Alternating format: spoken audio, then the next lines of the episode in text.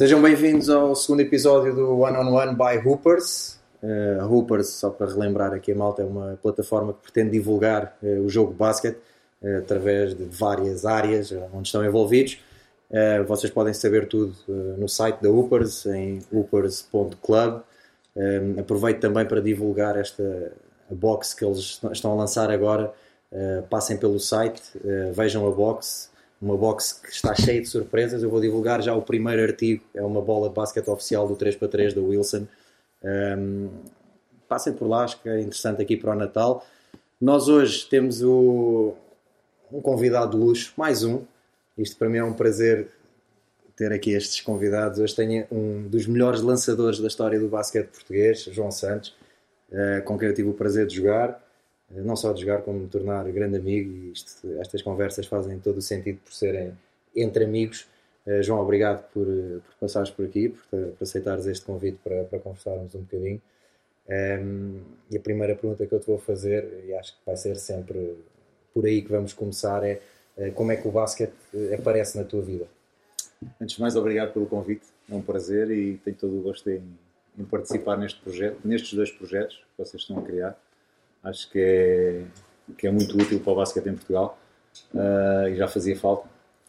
Como é que surgiu o basquete na minha vida?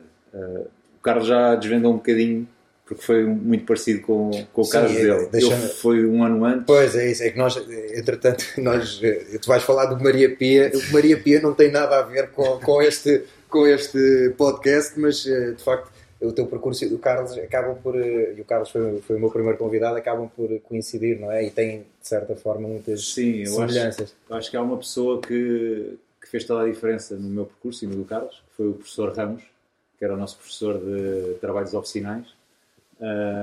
e eu andava na Gênia dos Santos, ali em Alvalade, e tinha esse professor desde o quinto, estive lá no quinto e sexto ano, e ele uh, sempre fui alto, e ele, quase desde o primeiro dia, que me disse que, que eu tinha que jogar basquete. Na altura não, não gostava de basquete, não, não era um desporto que me atraísse. Gostava de futebol como todos os outros miúdos. Ainda cheguei a fazer um jogo pela seleção de futebol da escola, mas não tinha grande jeito.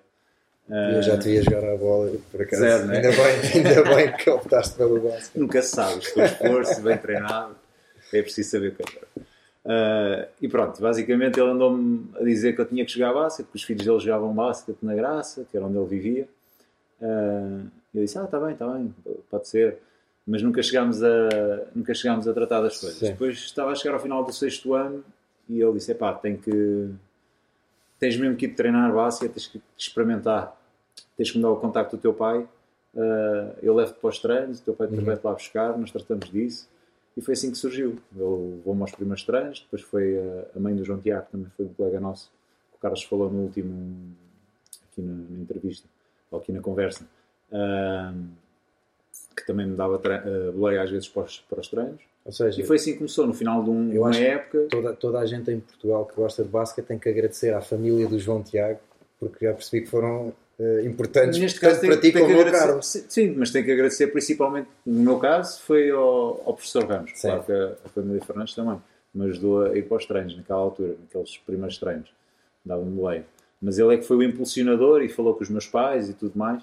Uh, e foi assim que surgiu. E depois foi, já foi no final da época, eu lembro-me que a primeira semana de treinos, nós treinávamos na Nuno Gonçalves, ali em Sapadores, e a primeira semana de treinos uh, foi ensinar-me a técnica de lançamento e como é que se, fazia, como é que se faziam é as passadas. Quem é que te ensinou a técnica de lançamento? Porque eu acho que essa pessoa devia dar formação, eu devia acho... ganhar dinheiro a ensinar técnica de lançamento, não, porque correu bem contigo. Era o já, eu acho que já não treino, não tenho certeza se treino ou não. Porque é que correu muito bem contigo, não é? ah, Eu acho que foi. correu muito bem a muita gente. Acho que isto é uma questão de, de vontade e de trabalho. Uh, mas sim, tem que, tem que dar mérito. Aqueles primeiros treinos acho que foram cruciais, o ensinar o básico do básico. Uh, antes de começar a treinar com, com os colegas, eu via os meus colegas a treinar e eu estava ali junto numa tabela lateral a treinar o lançamento e a treinar as passadas, coisas básicas, para poder depois começar a treinar com eles. E depois sim comecei a, a entrar na, na, nos treinos e a, e a fazer, a aprender o resto das coisas, o resto das regras e foi assim que começou. E, e, tu, além de estares no Maria Pia, tu costumavas jogar na rua também? Eh, e eu pergunto não, isto. Não, eu não, não, jogava, não jogava basquete. Até então não jogava basquete. Mas depois, depois de começares a jogar, ganhaste essa. Depois, basicamente, só jogava mesmo nos treinos. Uhum. Depois, na, na escola para onde eu fui a seguir, nem sequer tínhamos pavilhão, portanto, não havia sequer a possibilidade de treinar ou de jogar. Não havia grandes, não havia campos ali na zona onde eu morava depois, mais à frente, uh, comecei a jogar uh, basquete na rua, a treinar, mas era mais no verão, quando uhum. tinha mais tempo livre. Uh, ali em Odivelas, na calçada de Carricha, há um campo atrás dos prédios, sim, sim, e era sim, para aí que eu ia. Eu morava em Odivelas, ia, ia a pé até lá. É, uma, uma das frentes onde a UPART está é essa, é a reabilitação de, de campos de, de, rua. E, e nós e já falámos no episódio anterior sobre isso também perdeu-se se calhar um pouco essa, essa cultura do basquete de rua. Uh, durante muitos anos, há campos que desapareceram, há outros que são desconhecidos, uh, mas uh, durante alguns anos não se via muita gente a jogar na rua. Eu acho que agora já se começa a recuperar um pouco isso, pelo menos nos campos que eu vou passando ou vou frequentando, eu vejo muita gente a jogar, não só malta mais velha a jogar entre si, como famílias com, com miúdos a jogar basquete na rua. Não sei se sentes isso. Sim, eu acho que, eu acho que é sempre, para qualquer desporto, é bom uh, ter um recinto ou um espaço onde se possa praticar esse desporto. No caso do basquete é um bocadinho mais, mais específico, não é tipo futebol que se mete duas pedras e já está, tem que se ter mesmo um por outro lado tabela, basquete, é? Mas por outro, por outro lado o basquete, uma pessoa sozinha consegue divertir-se, está sim, a lançar sim, umas sim, bolas, sim, não é? Sim, sim, mas precisas do espaço dos sítios da tabela. Pode ser um cantinho em qualquer sítio, pode-se arranjar assim uma coisa, mas, mas uh, para fazer coisas engraçadas tens de ter a tabela.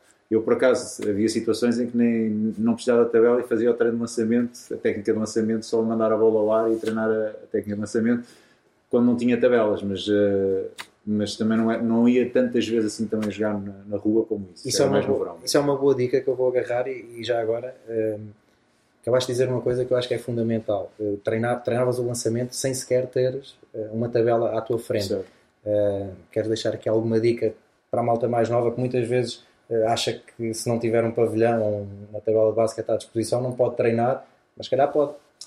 Uma das coisas que eu ouvi, e acho que até foi o teu pai que me falou disso, uh, foi do Magic Johnson, que ele era bom a manusear a bola, porque desde muito novo que andava, levava a bola para todo lado, ia para a uhum. escola a driblar, ia fazer coisas com a bola, portanto não precisas de um campo para driblar, para treinar Sim. o teu drible e o controle de bola. No caso do lançamento, uma tabela permite aferir se estás a fazer bem o lançamento ou se estás a marcar ou não. Uhum. Mas uh, antes de marcar, tens uma série de, de componentes que te permitem claro. marcar ou ser mais certeiro quando, quando fazes um lançamento. E todos esses detalhes da técnica de lançamento podem ser treinados sem uma única tabela. Podes ter uma parede, podes não ter nada, mandar a bola ao ar e deixar cair e avaliar o, a posição do teu uhum. braço, da tua mão, do teu corpo. E, pronto, e era basicamente isso que eu fazia quando, quando não tinha a oportunidade de, de lançar uma tabela, estar numa tabela e queria treinar lançamento, era isso que fazia. E depois uh, acabas a tua formação no, no Maria Pia, já falámos aqui, uh, e começas o teu percurso profissional. Começas na PT também, uhum. uh, tu e o Carlos saem ao mesmo tempo do Maria Pia para, para a PT. Como é que foi esse, esse, essa transição, esse, esse, primeiro impacto de chegar à Liga, de jogar numa equipa profissional? Eu acho que antes de passar à questão do profissional, acho que é importante também numa perspectiva de mostrar a realidade atual do basquete, tanto a clubes como a jogadores e até treinadores e dirigentes, uh, o que é que foi feito no Maria Pia e porquê, se calhar, temos tido três jogadores a, a, jogar na ACB e a ter jogado na Seleção Nacional e ter jogado ao mais alto nível. Uh, há uma coisa que eu valorizo muito na, nas pessoas de Maria Pia e nos treinadores de Maria Pia e todos os meus colegas que, que me ajudaram a mim e ao Carlos uh, a ser melhores, que foi uh, quando nós começámos a jogar, eu já era alto, o Carlos já era forte e já era alto, e, e, era relativamente fácil para o Maria Pia, se quisesse ganhar títulos desde muito cedo, pôr-nos a jogar numa posição de poste uhum. perto do sexto. Como e, infelizmente se vê muitas como vezes acontece acontecer. há anos, há Sim. décadas, acontece em Portugal Sim. e continua a acontecer. Uh, a opção deles não foi essa, a opção deles foi, ok, se algum destes jogadores, e não éramos só nós, eram outros também, se algum destes jogadores um dia puder puder ser jogador, se conseguir ser jogador, vai ser numa posição exterior, de frente uhum. para o cesto. Portanto, vão ter que treinar de, de, frente para o cesto. Então, apesar de haver jogos em que jogávamos de costas para o cesto, e principalmente o Carlos até, uh, havia muito a preocupação nos treinos e, e, a maioria dos jogos de, de nos esforçarem a trabalhar com a bola e a lançar de fora e a, a ver o jogo com a cabeça Sim. levantada uh, e a ser ágeis e a defender jogadores mais baixos e tudo mais. Uh, E eu acho que tudo, toda essa preocupação de nós melhorarmos enquanto jogadores e nós melhorarmos enquanto equipa é, é algo que tem que ser valorizado e que deveria ser valorizado uh, no- nos clubes. Tanto é que, no princípio, eu lembro de perder com os Benfica Cs e Ds e os Sportings, que é luz que tinham muitas equipas, Uhum. levávamos grandes tareias e era 180 a 30, 50, É. 60. E ao longo do tempo fomos sempre reduzindo essa, esse, esse diferencial, fomos nos aproximando das equipas, mais, das equipas A's eh, e culminámos a ser campeões de Lisboa, campeões distritais, com, a- com essa mesma equipa que foi trabalhando ao longo dos anos, desses 4 ou 5 anos, acabámos a ser campeões distritais. Portanto, eh, o trabalho que foi feito não foi no, no imediato, mas sim no, no, no médio e longo pensar, prazo. sim. A pensar sempre numa perspectiva mais de, de longo prazo. E a pensar nessa perspectiva e a pensar na perspectiva de Isso- sermos Isso, profissionais, desculpa, isso é, isso é a essência da formação. A Exato. formação deve, deve apontar para o futuro e não, e não querer ganhar no, no Claro. imediato. Como é óbvio, toda a gente gosta de ganhar e um jogador gosta de ganhar também, mas eh, ter treinadores que tenham essa paciência eh, e, e que consigam de facto Clubes. gerir isso, clubes e treinadores que consigam olhar para a frente e, e não se preocupar com o presente, não é? Eh, Isso é, isso é uma grande mais-valia que também concordo contigo, infelizmente não, não há assim tanta gente eh, disposta a pensar dessa forma. não, eu acho que a questão do ganhar é, é, é quase um no issue, porque qualquer pessoa, qualquer jogador que joga, qualquer treinador que vá para um campo quer ganhar. Claro. Portanto, aqui o segredo é o que é que tens que fazer para ganhar. E se, fizer, se trabalhares durante a semana, se trabalhares ao longo dos anos eh, para melhorares uma série de componentes e para, trabalhar, para chegares a um determinado objetivo, inevitavelmente vais ganhar mais vezes do que, do que vais perder. Se calhar não é no imediato, mas vais aprender com as derrotas e vais chegar lá. Uh, mas voltando à, à tua questão do profissional, já numa perspectiva de olhar para o médio e longo prazo e numa perspectiva de podermos um dia jogar a profissional, Maria Pia, no final do, do primeiro ano que lá estivemos, criou uma equipa sénior com alguns jogadores que vinham do Oeiras, que al- alguns até. uh, do Oeiras não. Alguns jogadores que, que tinham saído clubes, sei que foi na altura do Sporting ter Uhum. acabado a equipa, Ok? uns jogadores do Sporting foram para A o Oeiras. tinha acabado a também na TAP mesma também altura, não é? acabado. Não sei se Sim. vieram jogadores do Oeiras ou se, Ok. como é que foi. Mas sei que vieram alguns jogadores ah, e fizemos, ah, fizemos uma equipa com, com o pessoal mais novo, eu, o Carlos e mais dois ou três do- da nossa equipa, do, dos Júniors, ah, e mais uns que, que voltaram a jogar, se não me engano.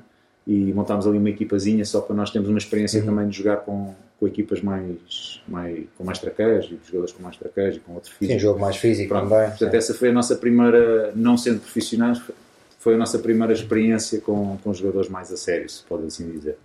E depois foi a experiência no Portugal Telecom com o teu pai, que, que aquele primeiro ano foi, para mim foi espetacular, porque com 16 anos, 17, passei para, fiz 17 pouco tempo depois, ser profissional, uh, jogar na Primeira Liga com todos aqueles que, que eu na altura via como quer ser como eles, tipo Sérgio Ramos e, e outros tantos, Paulo Pintos, Marçal, tudo. Um, depois estar ali a jogar com eles, ter a possibilidade de jogar eh, mais de 10 minutos média de jogo por jogo, de fazer eh, uma viagem aos Estados Unidos que foi espetacular, um tour nos Estados Unidos a jogar com universidades nos Estados Unidos que foi espetacular. Ou seja, foi tudo viajar, ainda estava a estudar, era estudar, treinar, jogar, viajar, eh, epá, era tudo espetacular em termos de, de motivação também foi, foi ótimo. E tu falaste, falaste aí sobre uma questão de poder jogar contra algumas das tuas referências. Quem é que eram as, as tuas referências quando, quando começaste a jogar basquete? Tu querias ser igual a quem? Pá, eu sempre olhei muito para, para o Sérgio, para o Sérgio Ramos, porque ele era de Maria Pia e era a referência que nos, nos falavam, não é? Uhum. Eu na altura não conhecia muitos jogadores, se me perguntassem de jogadores antigos portugueses que tinham jogado basquete, eu não, não conhecia. Conhecia a equipa do Benfica, que estava nas competições europeias e Sim. ia ver os jogos. Uh, conhecia os jogos que via na televisão, do Alvarense, Porto, Jogueira, aquelas equipas mais, uh, mais, mais conhecidas, mas referência nacional, dentro da realidade que eu conhecia, era o Sérgio. Ramos, pela, pelo tipo de corpo, pelo, pelo tamanho dele, né? porque Uhum. éramos mais ou menos da mesma altura, uh, o tipo de potencial jogador que eu poderia vir a ser, Sim. Uh, ele também era alto, jogava de frente para o sexto, tinha vindo Maria Pia, teve a experiência de, de ser profissional cedo, portanto, era, foi sempre muito o meu farol de, de, para medir. Uhum. Quero, quero chegar lá. Eu, eu quero, eu, eu, mais à frente vou, vou chegar uh, a ti e ao Sérgio, quando tive a oportunidade de jogar convosco, mas isso já, já lá chegamos, o teu percurso já, já lá vai. Tu depois da PT vais para os Estados Unidos. Um, olhando para aquilo que foi o teu percurso nos Estados Unidos, uh, para quem está agora uh, a começar a jogar e tem se calhar, ou poderá vir a ter a oportunidade de ir para os Estados Unidos, como é que é a experiência? Aconselhas? Uh, fala, Fala-me um, um, pouco disso. Epá, eu acho que a experiência, como disse, aquele tour foi tipo um abre de olhos. Para, a realidade é completamente diferente. Estás aqui jogas num pavilhão 600 pessoas, agora uhum. tens uns 2 mil, 3 mil, não é? Salvar as exceções quando ia jogar ao Rosa Mota, Sim. podias ter ali mais gente, mas também nunca tive essa oportunidade de jogar assim com aquilo cheio. Um, os Estados Unidos não, tu tens pavilhões, da universidade onde eu tive tinha 11.500 pessoas, lotação de 11.500 pessoas. A tua universidade, quando passado, fez um, Sim, um campeonato. tentado há dois anos esteve muito bem, o ano passado perdeu logo ali. Foi o ano passado, pois, Sim. há dois anos estiveram melhor. Mas tinha uma, o ano passado esteve muito bem durante a época regular, perderam para aí uh, dois ou três jogos, não sei, perderam uhum. nas finais da, da, conferência, no final, mas só tinham perdido um jogo até então, acho eu. Mas depois no, no March Madness não, não conseguiram dar a coisa. Era muito, era tipo antigos Phoenix Suns, só Sim. ataque, ataque, ataque okay. e aquilo. não resultou. Atuais Houston Rockets. Portanto. É, sim, mas uh, não, mas é uma experiência que eu aconselho, é uma experiência que, que me, foi uma experiência que me fez crescer enquanto pessoa e enquanto jogador e é uma realidade completamente diferente. Eu acho que a primeira reação que eu tive quando cheguei lá a nível de basquete foi, ok, eu era magrinho, não, não era muito não era forte, também não era. E continuas bem, agora continuas bem, agora não, nem parece que deixaste de jogar. Vez. Não, engordei ali um bocadinho e tal quando estávamos no Algés, mas uh, uh, entretanto emagreci outra vez. Um, mas o, o, primeiro impacto que tive foi, ok, eh, os, mesmo os postos grandalhões com 100 não sei quantos quilos são super rápidos, são super ágeis, são super ou seja, atléticos. A questão física foi o que mais te impressionou. Sim, logo numa primeira, num, primeiro impacto é uhum. é físico, porque primeiro são fortes e depois podias pensar, ok, são fortes, mas são lentos, como eram os americanos muitas vezes cá em Portugal. Sim, sim, sim. Não, eles eram fortes e eram rápidos, eram tão rápidos ou mais rápidos do que eu. Portanto, ali é o tipo abrir olhos e começar a, a pôr, a pôr, tens de pôr as pilhas não é? e uhum. apanhar o ritmo. E depois lembro-me que quando vinha cá no verão, o primeiro ano que vim, lembro-me de ver uma, uma meia final ou uma final, não me lembro, do Benfica, no, no antigo Estádio da Luz. E, e a, a, sensação que tive foi que eles andavam a passo. A jogar devagar. O jogo era a passo. Porque a velocidade do jogo lá é tão, tão mais rápido que tu vês os, os jogos em Portugal e dizes, pá, os jogadores cá são profissionais e andam a passo. Ah, uma, uma, das coisas não que eu me lembro, uma das coisas que eu me lembro de, de jogar contigo, e não sei se vem daí de, de, dessa experiência nos Estados Unidos, uh, certamente depois por onde andaste o ritmo também era diferente do, que se, do que se joga aqui em Portugal eh, mas uma das coisas que eu me lembro, eh, e eu jogando a base contigo, era eh, sendo, após seres sofrido ou após ganhares ressalto, tu exigias de nós, bases, que corrêssemos para a frente e o teu primeiro passo era sempre para a frente, que era para obrigar a bola a andar rápido, ou seja, tu, aquela coisa de dar a bola ao base e embora lá devagar, para ti não, não dá. Não, porque não é, não é, não... E faz todo o sentido, porque se chegares ao meio campo ofensivo com mais tempo para jogar, vais criar a partir de um melhor lançamento do que. Acho que o, é o keep it simple. Se consegues marcar um cesto rápido, para que complicar? Sem, é? sem jogada, sem nada, é só passar, passar, passar a cesto. Para que complicar? Realmente, claro. o jogo é para ser rápido e dá para jogar mais rápido, não, não há necessidade de abrandar o, o ritmo. Olha, e tu depois tu acabas o teu percurso nos Estados Unidos uh, e não regressas a Portugal, uh, vais para a Grécia. Uh, numa altura em que eu, sinceramente, eu não me recordo de haver muitos jogadores portugueses a jogarem fora, eh, na altura, eh, muito menos na Grécia. Não, o Pedro Nuno, se não me engano, tinha tido uma Pedro experiência... na América do Sul, não era? Não. Não, o Pedro Nuno, acho que ele teve uma experiência... Antes de eu ir para a Grécia, eu acho que o Pedro Nuno já, já lá tinha estado na Grécia. Na Grécia, clube, ok. Não sei se foi uma época inteira ou não, okay. mas eu tinha quase certeza que... Pedro Nuno, já agora, só fazer aqui a referência, que acabou de ganhar uh, um título como treinador. Estava no México, não é?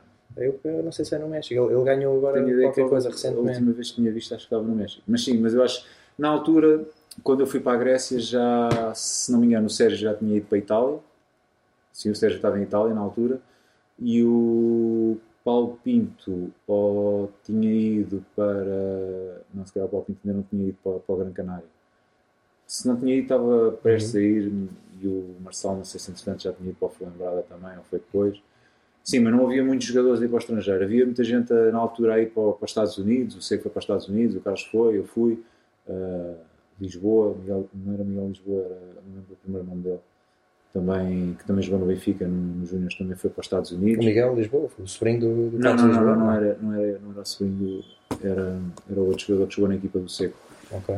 Houve uma série de jogadores, agora não lembro o nome de todos, mas eh, que foram para, para os Estados Unidos e havia alguma, alguma não, não digo moda, mas eh, interesse em ir para, o- para os Estados Unidos. E acho que é uma mais-valia. Depois a ideia era não voltar para Portugal, Uhum. era a ideia tentar ter outras experiências internacionais experimentar outras, outras ligas. Tive, a- tive a oportunidade de ir fazer um tryout ao Paniones na altura. Eh, o treinador é o Yanakis Uhum. e, e pronto, e fiquei.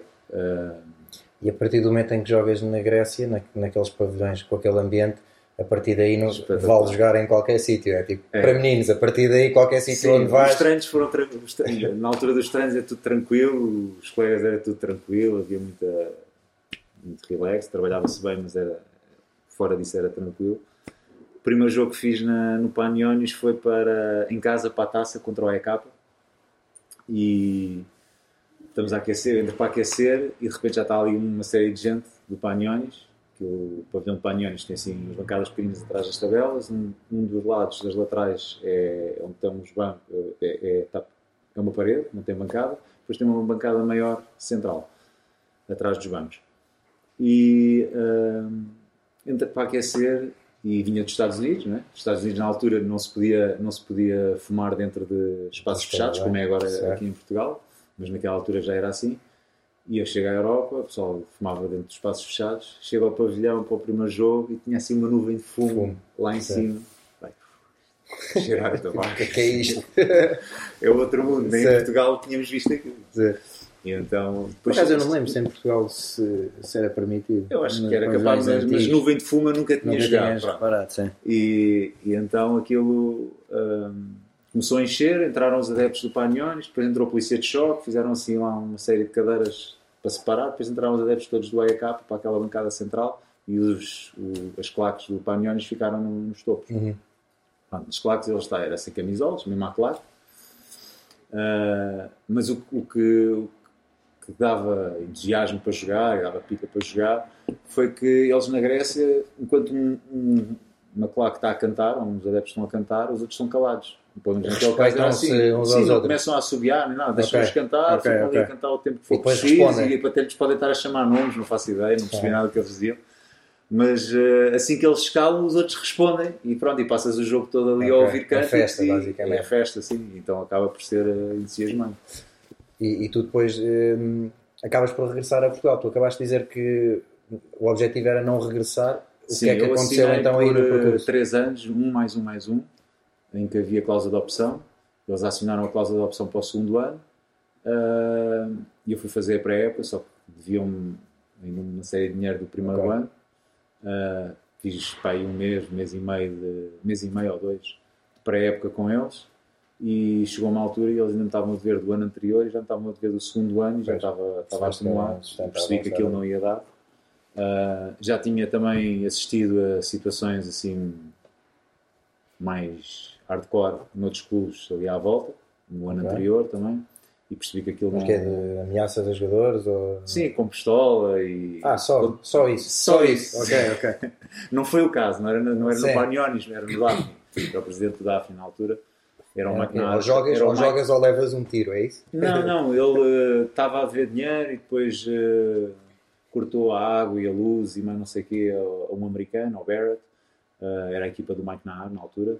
Eh, depois pagou aos que ficaram, deu cheques pré-datados e entretanto, passado duas semanas, chamou-os aos gabinetes com a pistolazinha lá em cima a dizer que tinham que devolver os cheques, coisas desse estilo, Classe. mesmo à Classe. Grécia, estás a ver? E então Achaste, Pronto, ok, não, vale calhar. pena, não vale a pena estar aqui a, ir para tribunal e tudo mais, não, ali não, não ia dar nada, claro. Pronto, então Então vim regressas embora, a rescindi, com eles.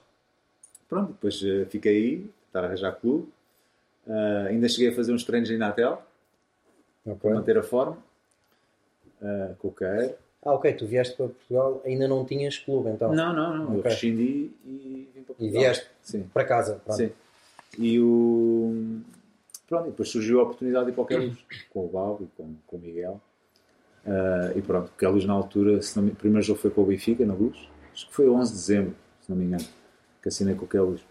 E, e foi, foi das experiências mais espetaculares. Porque entrei lá, estava o Queluz em 11, se não me engano. E nesse ano acabámos em sexto, quinto ou sexto, já não me lembro, jogámos o playoff com, com o Seixal e acho que foi quinto. E no ano a seguir acabámos em segundo e a, à fin- fomos à final da, da FIBA Europe da Costa Este, Oeste, se não me engano. Foi uma época espetacular. Incrível. As duas, época e meia espetacular e em termos de união, de grupo, experiência, foi tudo Uma espetacular. das coisas que o, que o Carlos disse, o Carlos Andrade, a semana passada, duas semanas, quando esteve aqui connosco, era a questão de. Falou disso, de- de- do espírito de grupo que, que havia no. Era uma família. No Queluz. Aquilo era, era como, como se fosse uma família mesmo. Pois.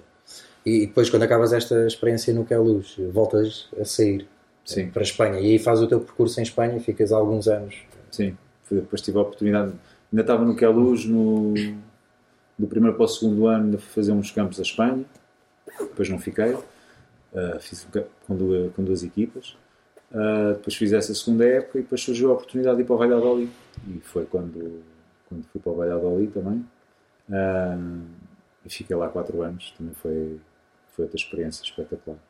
É outro. Pronto, é um campeonato nivelado por cima em que tens as, as equipas principais, tipo Real Madrid, na altura era Real Madrid, Barcelona e o Tau, o Vasconia. E hum, o Málaga também era bom, uh, os estudiantes estava bem, mas os que lutavam assim para ser campeões e tinham assim orçamentos de campeão era Barcelona, Tau, Madrid e Málaga, talvez. Uh, mas qualquer equipa daquela liga podia ganhar a qualquer um destes quatro. Eu cheguei a ganhar ao Tau, ao Barcelona, uh, Málaga não tenho a certeza se ganhámos, acho que nunca ganhámos, e ao Real Madrid também nunca ganhámos, mas, uh, mas acontecia, equipas mais de meio da tabela e de fim da tabela estarem a, a lutar pelos jogos com equipas grandes, portanto é, era a mesmo competição uma era, era séria. Sim. E hum, depois de Espanha, de novo regresso a Portugal, aí onde tive o prazer de, depois de já te conhecer, eh, tal como, como o Carlos, eh, quando vocês eram jogadores na, na PT e eu era um puto que ficava a olhar para vocês e a dizer um dia queria ser como vocês. Eh, depois tive a oportunidade de jogar contigo no Benfica. Um, e quando tu regressas, como é que tu Bem, tu ias estando por cá também na seleção, mas é diferente vir a Portugal representar a seleção ou estar mesmo a jogar em Portugal. Sim. Quando tu regressas a Portugal para jogar no Benfica, qual é que foi o teu primeiro impacto? Como é que tu achaste que estava eh, o basquete né, cá em Portugal nessa, nessa altura? foi uma constatação a nível de treinos, a nível do- da intensidade com que jogávamos, foi aquilo que falámos há pouco. O aquecimento, ainda para mais vindo de Espanha, que, Uhum. que vinha com outro ritmo, ahm, era demasiado lento, era tudo demasiado lento, era tudo muito, muito, muito parado. Ahm, epá, é uma realidade completamente diferente. Eu acho que continua a ser, eu acho que sempre foi e continua a ser. Acho que houve um aproximar da, do nível em Portugal quando, quando houve mais jogadores portugueses a irem para o estrangeiro. Na altura que eu estive em Espanha e o Carlos esteve na Alemanha, que o Filipe da Silva também esteve fora, o Jorge Coelho esteve fora, ah, o Minhava chegou a ter experiências fora, o Jaime também teve, o Jaime Silva. Ah, houve muita gente a fazer, a, fazer- a ter uma outra experiência, a ver outra realidade. E eu acho que não é coincidência toda o sucesso que tivemos depois na seleção, seleção. porque E houve uma série desses jogadores que, que fizeram, que fizeram, tiveram essas experiências internacionais e E sabem não achas, e não achas que esse momento, esse momento foi mal aproveitado? Ou seja, há o exemplo do rugby, por exemplo, a seleção de rugby quando foi, penso que foi ao Mundial, Foi no mesmo ano, sim. foi no mesmo ano, que acabou por ter uma visibilidade enorme tudo aquilo que se fez à volta da seleção. Não achas que esse momento uh, da vossa ida ao europeu devia ter sido aproveitada de outra forma para, para tentar puxar a nossa modalidade para cima? Um europeu é um europeu, um mundial é um mundial. Certo, certo. Uh, tendo em conta a realidade do basquete em Portugal e a realidade do basquete a nível mundial, eu diria que quase que se equiparava o feito de, de ir a um europeu ou ir a um mundial. Uhum. Está ela por ela. O facto de termos conseguido ir à segunda fase e acabar em nono lugar é. Epá, não. Acho que não. Se vos dissessem, se vos dissessem antes que vocês iam ficar nesse lugar, se calhar vocês. É como. Não sei, não sei como é que poderia dizer, se calhar, mas, mas é como se, quase como ganhar um europeu, não é? Estamos a falar de jogadores que não jogam nem Euroliga, nem jogavam a Lab Cup, ou mesmo não jogava aquela experiência do que eles no Alep. Durante muitos anos não houve competições internacionais em Portugal, uhum. não houve participação em competições internacionais. Uh, a seleção portuguesa nunca tinha ido a nenhum europeu, não sei por convite. Sim. E tu depois vais lá e acabas, pronto, não, não fizemos um, jogos espetaculares, perdemos por muitos pontos com a Espanha, perdemos com, com a Croácia, mas ganhámos o, o, jogo que tínhamos que ganhar e tivemos a sorte da, Croácia ganhar a Espanha para passar para a fase a seguir. Mas depois voltámos a ganhar a Israel e, e fizemos bons jogos com, com a Grécia e com outras equipas. Eu acho que todo o trabalho que foi feito na seleção, que também foi durante algum tempo, aquela uhum. equipa foi sendo montada durante algum tempo pelo Valentim, acho que tem muito a ver com a experiência internacional que, que todos tivemos e que o próprio Valentim tentava incutir a fazer torneios e a fazer jogos de treino com outras equipas, eh, com outras seleções. Há uma coisa que tu há pouco disseste, que quando regressaste a Portugal sentiste que o jogo que se jogava muito devagar. Sim. Um, e é aqui que eu, que eu disse há bocado que ia falar de ti e do Sérgio. Eu vi uma coisa que eu adorava nos nossos treinos no Benfica, um, é, era ver-te, uh, tu e o Sérgio, a defenderem-se. Um, muitas vezes estamos a treinar e há um que chora porque é falta, o outro porque o outro empurrou, ah, porque aquele agora soprou. É assim, tu e o Sérgio, aquilo só faltava andarem à porrada um com o outro, uh, mas nenhum se queixava. E era isso que, era, que, eu, que eu gostava e, que, e para nós era um exemplo. Uh, tu ias para o cesto, o Sérgio dava-te uma de cima a baixo.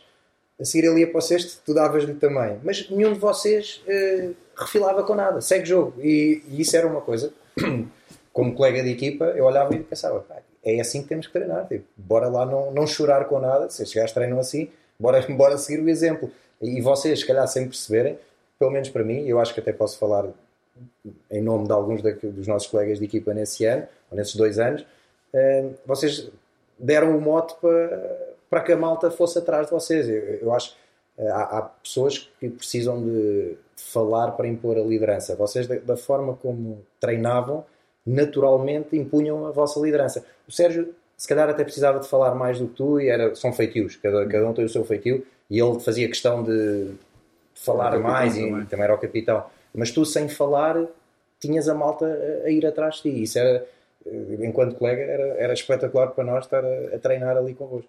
Tu agora estás a dizer isso, eu acho que ao longo da minha carreira foi sempre assim. Foi o Carlos disse daquilo na última, na última conversa, foi igual. A Maria Pia era um a competir contra o outro e a, fazer tudo para o outro não marcar ou tentar marcar. Uh, e houve esta competição ao longo daqueles anos.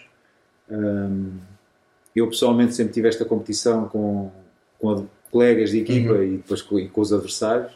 Uh, e eu acho que isto é, desde que seja saudável, que não, quando falamos de andar à porrada, não é andar à porrada, é, sim, é jogar sim, duro, sim, jogar claro, com intensidade e tentar jogar um bocadinho acima do limite do, do que vai ser no jogo. Uhum. Porque se estiveres habituado a jogar assim ou a treinar assim, depois no jogo vai ser muito mais fácil, porque sabes que não vais poder fazer aquilo claro. e tu vais dar sempre um, vais dar sempre um passo atrás em termos de intensidade.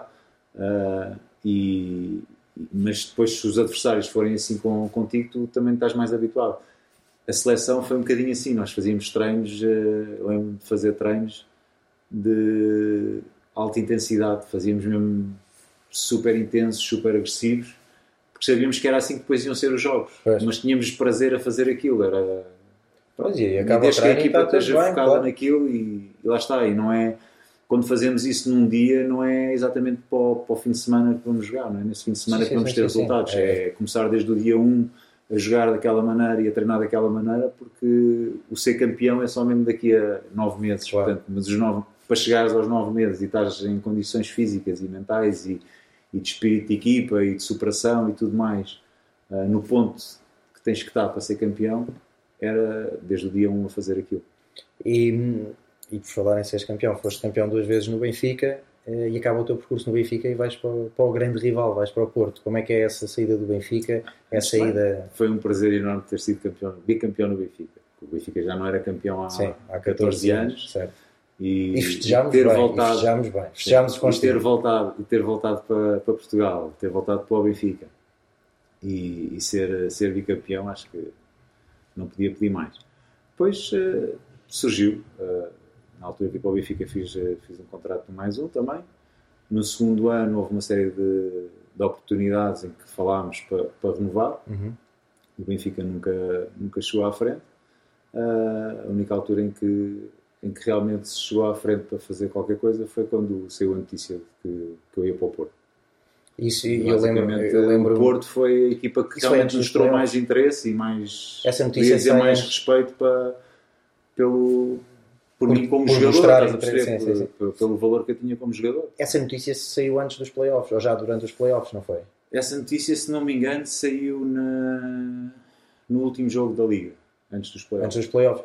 Como é que tu, e, antes de passarmos depois a, ao, ao, teu percurso no Porto, como é que um jogador uh, consegues, eu acho que sim, porque estava lá e vi-te a jogar, mas uh, como é que tu geres isso? Consegues estar de cabeça limpa, uh, sabendo que do outro lado já, já houve essa notícia, já se calhar os adeptos da, da equipa onde estás agora, ainda por cima estamos a falar de um Benfica-Porto, a rivalidade é, é grande, Uh, os, os, adeptos do Benfica achas que já olhavam para ti de maneira diferente? Como é, como é que tu gerias isso tudo? Eu, na... primeiro foi uma notícia, não, não era nada oficial, não, não, era. Foi um rumor que saiu, não foi uhum. nada oficial que eu tinha assinado. Uh, e em segundo lugar, eu estava super focado em ser campeão outra vez no Benfica, e, portanto, e estava, estava a fazer o trabalho que, estava, que fiz durante a, as duas épocas que lá estive e não ia ser no playoff que ia deixar de fazer o que tinha que fazer. Portanto, isso, fomos, isso para mim passava mal. E aqui, aqui podemos partilhar algumas histórias a celebração de, desse segundo campeonato foi provavelmente a celebração mais cara da história, eh, pelo menos para mim, para ti e para o nosso fisioterapeuta. Foi, não nos correu bem. Enganados. Fomos bem enganados no fim da noite. Uh, vais para o Porto e outro grande clube com um treinador que eu sei que tu também, com quem tu querias trabalhar e, gostavas, e gostaste de, de trabalhar, é o Montes Lopes. Um, ehm, com uma equipa também formada por uh, a malta com quem tu estavas também na seleção, ou seja, havia ali uma grande expectativa à volta daquela equipa do Porto. Sim, eu acho que hum, quando fui para lá era com o objetivo de ser campeão outra vez, como é óbvio. E foste também. E fui. no primeiro ano fui. Um, eu acho que o primeiro, no primeiro ano as coisas correram todas mesmo bem. Não ganhámos tudo, ganhámos o campeonato, perdemos a taça e, se não me engano, outros anos também perdemos mas, mas ganhámos o campeonato que era o mais importante naquele ano. Um, mas eu acho que lá está, começámos a trabalhar bem desde o início do ano. Havia ali algumas uh, arestas a limar, se uhum. pode dizer assim, e a perceber o papel de cada um e como é que tínhamos que trabalhar como equipa. Mas uh, ao longo do ano fomos, fomos aprimorando isso e fomos melhorando. E, mas acho que desde o início do ano que mostramos, tanto, tanto aos adversários como aos árbitros, aos adeptos, a toda a gente, que, para o que é que estávamos naquele uhum. ano. No segundo ano não correu tão bem, o Benfica também se reforçou nesse ano e, e, pronto, e o Porto eu acho que desinvestiu, acabámos por não, não manter uh, os jogadores estrangeiros e alguns deles faziam a diferença e, uhum. e pronto, como é óbvio, se uma equipa investe e a outra desinveste, é natural claro. que apesar de não termos, uh, não termos feito um não temos conseguido o objetivo principal que era o campeonato. Uhum. Ganhamos a taça, ganhamos a, outros Santos, se não me engano, esse ano. Uh, mas pelo menos a taça ganhámos e o campeonato perdemos no último jogo na Negra. Foi em casa, é verdade. Sim. Mas pronto, é, pá, é desporto. É daquele Nesse caso é. Ia ter quase 50-50, apesar de estás a jogar em casa, uma negra é 50-50. Né? E, e, tu a partir daí um, ainda voltámos a jogar juntos na, na física, meia época. Uh, em que fomos acusados de. Não, fomos acusados de, de, estar a destabilizar o grupo. Não. não. Uh, o, João, o João, para quem não sabe, é uma pessoa que tem, tem, tem sempre opinião sobre tudo. Já tive e, ali, e ali, por acaso, ali, por acaso, na física, acho que o problema nem foi por aí. Na verdade, era uma questão de liderança e o nosso treinador não lidava bem. Isso é uma das coisas que eu quero perguntar também. e daí ter, ter lançado aqui o tema, um, há vários tipos de liderança e há treinadores que deixam os jogadores intervirem mais, há treinadores que não se sentem confortáveis com isso. Um, tu tiveste várias experiências com vários treinadores. Tens tipo um modelo de treinador perfeito? Como é não tu... há modelos de treinador perfeito. Eu acho que depende dos clubes onde tu estás, dos objetivos do clube, dos próprios as jogadores. condições que tu tens nos clubes e quando digo condições digo tudo recursos também, não? É? Uhum. portanto os jogadores que tu tens. Uh, acho que existe um padrão naquilo nos sítios onde eu tive que é um, os treinadores que, que têm menos recursos. Uhum. Uh, clube lhes dá menos recursos ou que eles próprios também não têm tantos recursos, não tantos conhecimentos, uh, se forem menos, uh, menos austeros, menos controladores e derem alguma liberdade e comunicarem bem com, com, com os principais jogadores ou com os, com os, líderes dentro do campo, acho que conseguem tirar melhores resultados. Okay. Ou seja, haver ali um, uma simbiose de opiniões e de comunicação em que se encontram as soluções ótimas dentro da, claro. dos recursos que existem e da, de quem realmente está focado em atingir os objetivos. Depois tens outros, tens outros clubes que são mais estruturados, têm mais condições e tens, tens um nível de responsabilidade, os próprios treinadores têm um nível de responsabilidade maior uhum. e querem assumir essa responsabilidade. Um, e pronto, e esses são. É assim, é assim, e tu cumpres porque ele, em última análise, é ele que está. que vai ser avaliado claro. e que está. É o, é o, trabalho dele que está está em jogo. E Tu depois uh, ainda jogas no Algés também, na Liga. Uh, e quando acabas eh, a tua carreira, uh, optas por. tu ainda tiraste eu acabei, eu acabei a carreira quando saí do Porto. Eu aí acabei. Sim, porque tu depois a voltaste a estudar, começaste a trabalhar. Fui para a faculdade, tirei o curso, depois tirei o mestrado pós-laboral. Enquanto estava a tirar o mestrado, fui trabalhar. Uhum. E ainda cheguei a fazer aqueles dois meses na, na na física. Na física, sim. lá nas férias da Páscoa para ir lá treinar, ainda fiz lá uns guinhos. E depois, no ano a seguir, quando estava a fazer o mestrado e a, e a trabalhar, é que fui jogar ainda dois anos para, para o GES. Já era treinar ao final do dia, sim. três, quatro vezes por semana, fazer os jogos. E pronto, e foi isso. Mais dois anos assim a jogar e acabou. E tu, hum, tu sentes que não ficaste ligado ao basquete por opção ou por falta de, de oportunidades dentro do basquete para, para, manter, para te manteres ligado ao jogo? Opções há sempre. Tu podes sempre treinar, podes sempre associar-te a algum projeto e tentar, tentar ajudar de alguma maneira. Agora, tendo em conta que eu optei aos 32 anos por acabar a carreira né, e voltar a estudar, para criar, para começar uma nova carreira uhum. e, e daí a tempo de, de, entrar no mercado de trabalho um, e começar essa nova carreira deixo de ter, algum, deixo de ter tempo disponível quase para, para me comprometer ir treinar às 6 minutos, por exemplo, às 6 da tarde, 7 da Sim, tarde. mas é aí que eu digo, a nível de opções. Não tenho grandes opções e grande. Pronto, a não ser que seja dar aqui algum tipo de, de apoio, de consultoria, não sei. Uh, opções há sempre. Agora, a forma como está organizado o desporto, neste caso o basquete em Portugal, não permite que, se calhar, os jogadores poderiam ser uma mais-valia ou que poderiam aportar de alguma se forma. Se dediquem de forma profissional, não é? Que se dediquem de forma profissional pois, à, era, aí que eu queria chegar, é, era aí que eu queria chegar. É complicado. É, uma das coisas que, nós falávamos muito, e já que estamos a falar do, do, do estado atual, um, e eu lembro-me tu quando, quando vieste de Espanha uh, falavas sobre isso, uh, que é a questão dos pavilhões vazios. Uh, tu dizias, nomeadamente quando jogávamos no Benfica, isto é fácil encher o pavilhão. Eu lembro de tu falares várias vezes sobre isso. não sei se é fácil ou difícil. Eu, pois, eu, eu acho, mas pode, posso estar enganado. Não... Mas é. O que, é, que, tu fazias eh, se gerisses um clube e. Eu, se fosse dirigente de um clube as grande, escolas, por exemplo. Do Benfica, do Porto, do Sporting, a primeira coisa que fazia era oferecer bilhetes às escolas. Todos os jogos em casa tinha que ter pelo menos X% do pavilhão com, com miúdos das escolas que são miúdos que, mesmo que tu ofereças bilhetes, é melhor ter as cadeiras cheias, cheias de miúdos do certo. que terem as cadeiras vazias. Essa é a primeira coisa. Segundo, são miúdos que podes estar a trazer para a modalidade. podes trazer para a modalidade como jogadores. Uhum. Ou podes estar a criar adeptos que no futuro vão continuar a encher essas cadeiras, mas pagando bilhete ou sendo sócios do clube. Terceiro, ofereces um bilhete a uma criança, a criança em princípio não vai sozinha ao jogo. Portanto, uhum. há de vir com o pai, ou há de vir com um irmão, ou com um tio, ou qualquer coisa que vai também poder ser um, um possível uh, Esse vai comprar adepto bilhete, é? e vai Claro. possivelmente comprar o bilhete até. Sim. Já não perdes o bilhete na totalidade. Um, e mesmo numa perspectiva mais geral da, da, da modalidade, eu acho que a própria Federação tinha todo o interesse em oferecer bilhetes aos miúdos, se há algum controle dessa. se é possível fazer isso, Uhum. porque se não for jogador, pode ser árbitro, ou pode ser um Pode ser alguém ligado à mesa, pode ser modalidade. um futuro patrocinador do, da modalidade. Pois. Não é hoje, mas daqui a 10 anos pode ser um futuro patrocinador, nunca se sabe. Como é que tu olhas eh, para o nível eh, atual da, da Liga, a nível de jogadores?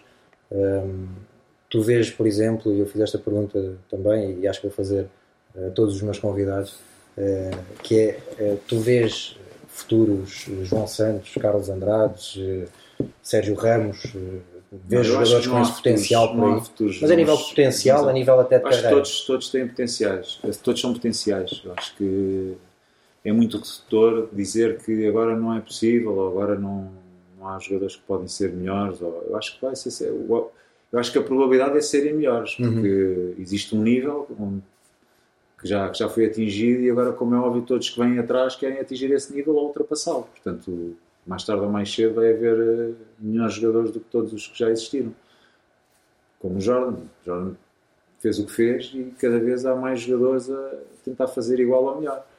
Mas não Ah, conseguem. Mas não conseguem, é verdade. Mas, pronto. Ah, mas, mas estão a um nível alto. Sim, sim. Não, mas eu acho que sim, acho que é, que é possível. Agora, é preciso criar condições, não é? Não vai acontecer só porque, olha, hoje vai acontecer Claro. e vai, vai aparecer um jogador que, que vai jogar no estrangeiro, vai jogar outra vez na ACB, vai, vai fazer carreira, vai conseguir, vai haver aqui um grupo de jogadores que vai, vai conseguir ir ao europeu outra vez Uhum. e ter eh, uma boa performance no europeu. Não vai acontecer só porque sim, Claro. vai acontecer porque a Federação vai trabalhar e vai criar um grupo ao longo dos anos, vários grupos ao longo dos Uhum. anos que vão tendo experiências internacionais e vão melhorando, vão-nos dando capacidade para chegar a séniores e, e montar uma boa equipa. Os clubes vão ter que, que se organizar também de maneira a, a formar jogadores para a equipa sénior e quando digo formar não é ganhar o campeonato distrital e ganhar Sim. o campeonato nacional, é ter experiências internacionais, Sim, é, sim, é olhar para o que é feito no- no- lá fora e, e ter a mesma exigência cá, cá em Portugal, com a mesma intensidade. Acho que aqui a intensidade é, é a palavra, não não sei como é, que, como, é que estão a, como é que estão a trabalhar agora, mas acho que é muito importante a nível de fazer tudo com mais intensidade, com mais velocidade, com mais, com mais tudo. Pois. É tudo muito E achas, suficiente. achas que para isso eh, o facto de agora termos eh, aumentado novamente o limite de estrangeiros na Liga, achas que isso ajuda os jovens portugueses? No teu Eu tempo, no- tu quando começaste a jogar em sénior, eh, não havia limite. Depois limitou-se. Agora aumentou-se aqui um bocadinho o número de Quando eu jogadores. comecei a jogar, poucos anos antes, só, só permitiam dois americanos, se não me engano. Só o Benfica é que tinha Sim. naturalizados e que jogava quase com, com cinco, cinco estrangeiros. Mas o. ah, quando eu comecei a jogar na PT, era dois, dois americanos, ou dois estrangeiros, e o resto podiam ser comunitários, Comunitários. três comunitários, não me E engano, vocês na PT tinham o Laverne, o Feder, que eram. que com- contavam como naturalizados, e não o- contavam como europeus. como europeus, já, eram era naturalizados. Depois era o, E e o o Angel, que era espanhol, e depois tinhas dois americanos, na verdade, que era o Exatamente. Wayne e o Razul. Exatamente.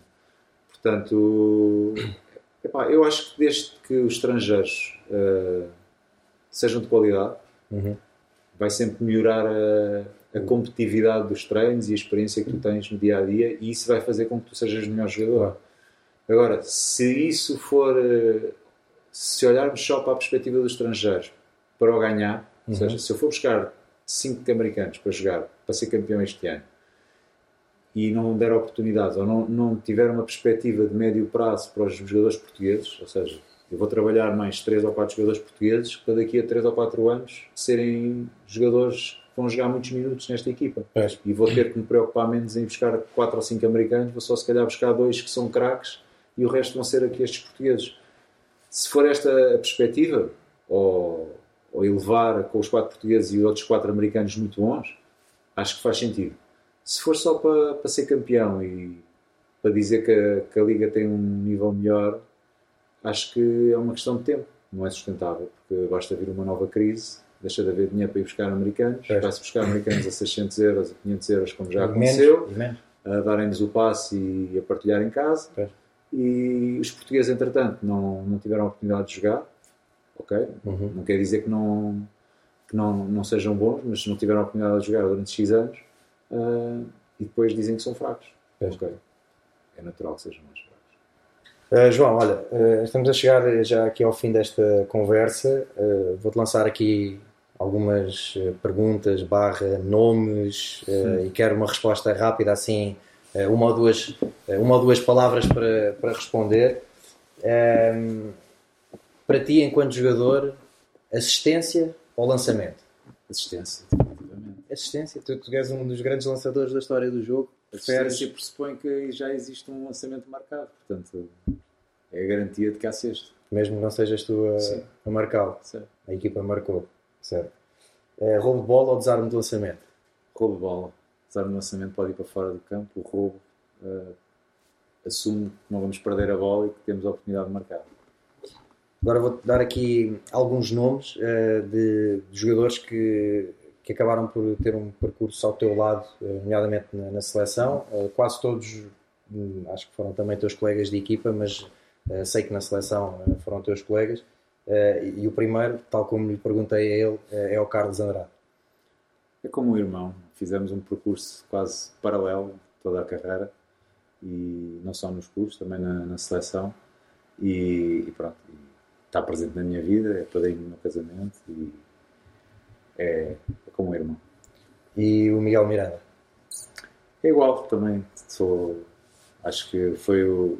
Tive, já, era, já era companheiro dele nas seleções eh, jovens e depois co- coincidi com, na mesma equipa no Queluz e foi aí também que, nos aproximámos mais.